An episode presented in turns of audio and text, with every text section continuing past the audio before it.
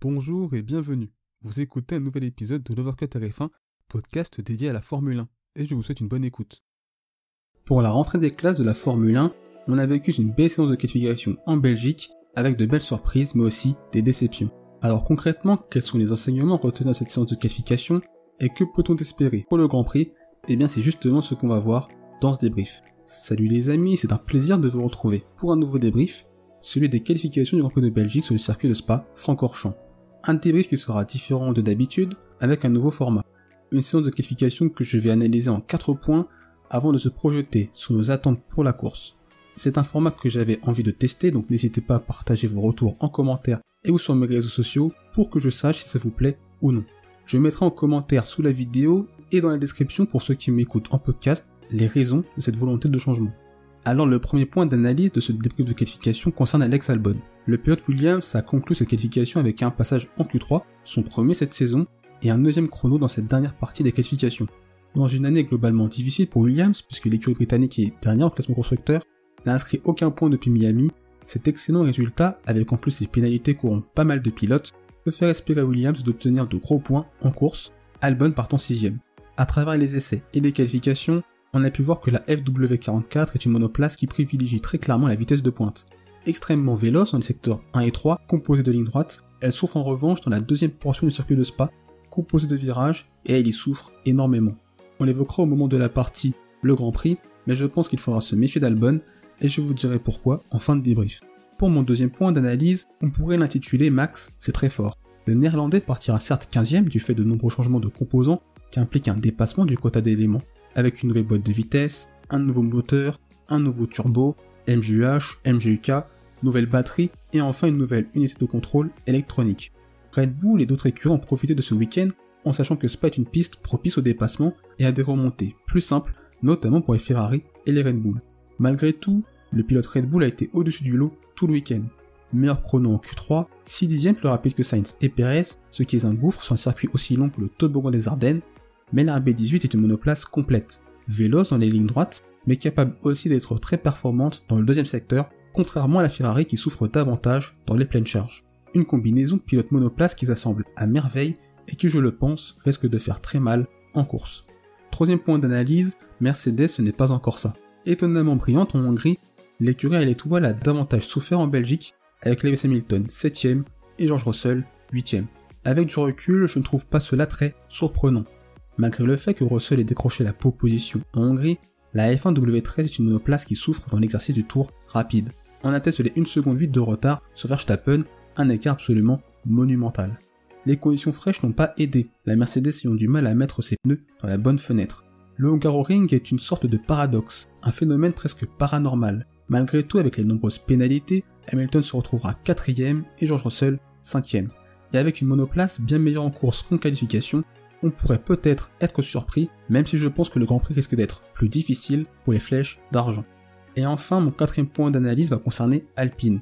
L'écurie française a brillé dans les Ardennes belges avec Esteban Ocon 5ème et Fernando Alonso 6ème.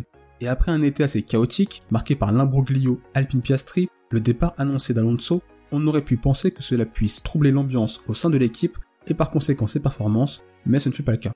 Depuis quelques grands prix, Alpine est la meilleure équipe du midfield, ou du moins celle qui est la plus régulière. Et on en a eu la confirmation à Spa-Francorchamps. Malheureusement, Esteban Ocon ne pourra pas bénéficier de la bonne dynamique d'Alpine. En effet, le français débutera le Grand Prix depuis la 17ème position, lui aussi pénalisé pour le dépassement du quota d'éléments moteur. Toutes ces pénalités profitent à Fernando Alonso, qui débutera le Grand Prix depuis la 3ème position, avec peut-être une possibilité pour l'Espagnol de décrocher un excellent résultat à l'issue du Grand Prix. Et justement, que peut-on espérer pour le Grand Prix? Eh bien, il faudra garder un œil sur la météo, même si au vu des dernières prévisions, la course devrait se dérouler dans des conditions sèches. Spa-Francorchamps est un circuit à haute vitesse, avec pas mal de lignes droites et de portions où les pilotes sont à fond sur l'accélérateur. Avec de telles caractéristiques et les monoplaces 2022 qui permettent de mieux se suivre en piste, il devrait y avoir de l'action et pas mal de dépassements. Surtout que ce week-end est marqué par une pluie de pénalités. En effet, Valtteri Bottas, Max Verstappen, Charles Leclerc, Esteban Ocon, Lando Norris, Guo et enfin Mick Schumacher partiront depuis le fond de grille. Ça nous offre donc une grille de départ assez inédite.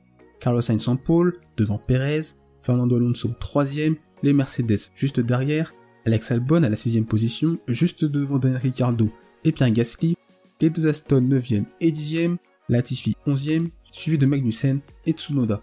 Il faudra faire attention lors du départ, puisqu'à l'extérieur de la source, il y a maintenant du gravier et plus de l'asphalte. Il ne sera donc plus possible d'élargir sa trajectoire au premier virage, et certains pourraient peut-être le payer cash lors du Grand Prix. Pour la victoire et le podium, je pense que ça va se jouer entre Perez, Sainz, Verstappen et peut-être Leclerc. Je mettrai plus une pièce sur Perez, puisque selon moi la Red Bull est plus adaptée à cette piste de par ses caractéristiques. Il faudra pour Sainz tenir face au Mexicain de la source jusqu'au virage des combes, alors que Perez aura l'aspiration. Et ça, ça me paraît difficile. Une fois la Red Bull devant, est-ce que Sainz aura les capacités de menacer le pilote Red Bull plus vélo sur la ligne droite? Eh bien j'ai des doutes à ce sujet. Max Verstappen, au vu de son rythme, finira sur le podium s'il n'a pas de problème, car en partant 15ème, il va falloir pour lui, comme pour Leclerc, survivre à ce premier tour dans le paquet.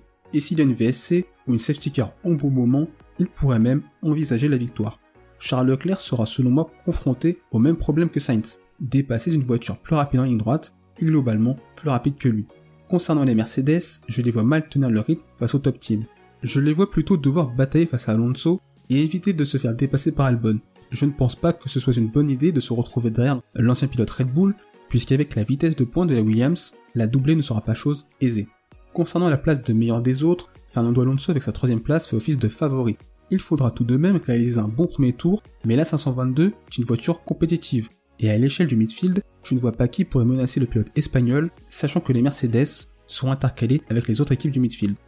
Et vous, qu'avez-vous pensé de cette séance de qualification en Belgique? Quels sont vos tops et vos déceptions de cette séance Vos attentes pour le Grand Prix?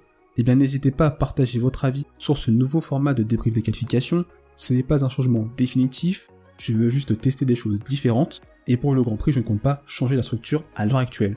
Et si ce débrief vous a plu, eh bien n'hésitez pas à le liker et à le partager, puisque cela donne de la force au projet Lover Cup RF1, ça permet de faire grandir ce projet et de faire en sorte que cet épisode soit accessible au plus grand nombre. N'hésitez pas à partager votre avis en commentaire et sur les réseaux sociaux, à la fois sur Instagram, Twitter et Facebook, et notamment Instagram, car c'est le réseau social où je suis le plus actif. Il suffit juste de taper le TF1 et vous nous trouverez. On se retrouve les amis pour un prochain épisode. D'ici là, portez-vous bien, je vous souhaite le meilleur. Salut